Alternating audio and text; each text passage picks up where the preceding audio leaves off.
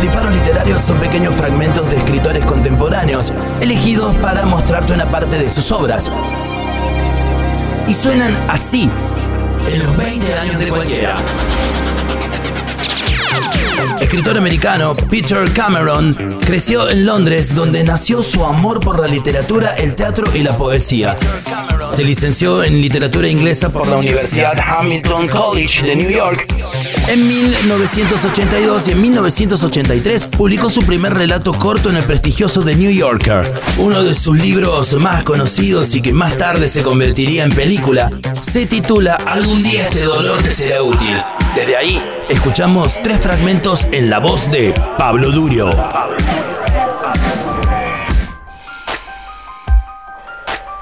Nos dieron una mesa junto a las ventanas, con vistas al puerto de Nueva York, la Estatua de la Libertad y Governor Island. A nuestra derecha, una gran porción de cielo estaba despejada y veíamos partes de Nueva Jersey y el río Hudson, que antes había estado oculto. Traté de no mirar más en esa dirección. ¿Has tenido noticias de mamá? Le pregunté. No, contestó. ¿Por qué habría de tener noticias de tu madre? ¿No está en la luna de miel de una de sus bodas? A mi padre siempre le gustaba insinuar que mi madre se casaba con frecuencia y de una manera indiscriminada, por más que en realidad solo se había casado tres veces. No, respondí. Ayer volvió a casa. Tenía entendido que estaría fuera hasta el día 29. Así debía ser, pero ha cambiado de planes. ¿Por qué? ¿Qué pasó? El señor Rogers le robó las tarjetas de crédito y perdió en el juego unos 3 mil dólares. Mi padre soltó una carcajada, trató de convertirla en una tos y se llevó a los labios el vaso de agua. No tiene ninguna gracia, observé. Lo sé, admitió él. Claro que no tiene ninguna gracia. Es solo que bueno, mm, por eso no debes casarte nunca. James. Ya no hay ningún motivo por el que un hombre deba casarse. Las mujeres intentarán convencerte de que sí, pero créeme, no lo hay. No hay ninguna buena razón. Bueno, no tengo intenciones de casarme, comenté. Llegó el camarero para tomar nota, mi padre pidió un bistec y yo pastas con albahaca y tomates de la huerta. Deberías haber pedido un bistec, observó mi padre. No deberías comer pastas como plato principal, no es propio de hombres. Lo tendré en cuenta, añadí.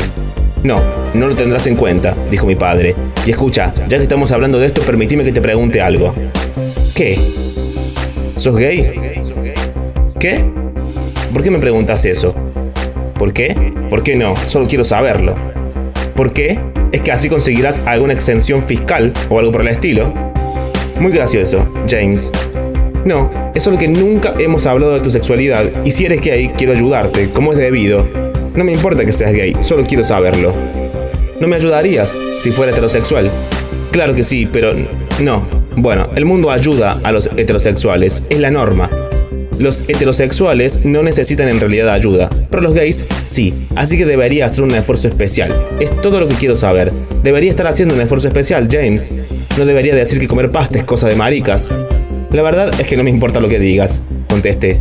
En cualquier caso, me gustaría saber qué cosas debería abstenerme de decir. Mira, papá, si sos homófobo, no quiero que cambies por mí. No soy homófobo, James. Acabo de decir que no me importaría que fueses gay. No me importaría en lo absoluto. Y entonces, papá, ¿por qué no puedo comer pastas como plato principal? Porque eso no es propio de los gays. Yo no he dicho que lo fuera, he dicho que no es propio de los hombres.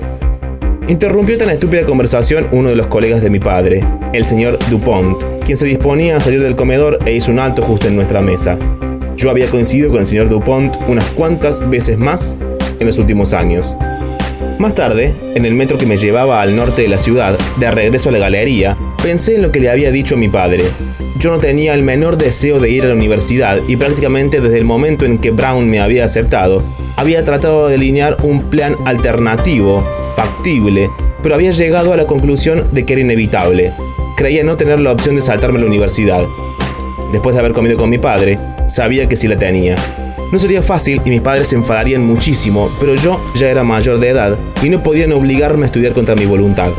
El principal problema era que no me gusta la gente en general, ni la gente de mi edad en particular, y la gente de mi edad es la que va a la universidad. Consideraría la posibilidad de ir si se tratara de una universidad de mayores. Si bien no soy un sociópata ni un bicho raro, aunque no creo que los sociópatas y los bichos raros se identifiquen a sí mismos como tales, lo cierto es que no me gusta estar con gente. Las personas, por lo menos según mi experiencia, pocas veces dicen cosas interesantes. Siempre hablan de sus vidas, unas vidas que no son muy interesantes, y eso me impacienta.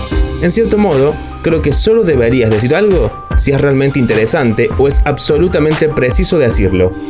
La verdad es que hasta la primavera pasada nunca había sido consciente de hasta qué punto mis sentimientos al respecto me dificultan las cosas.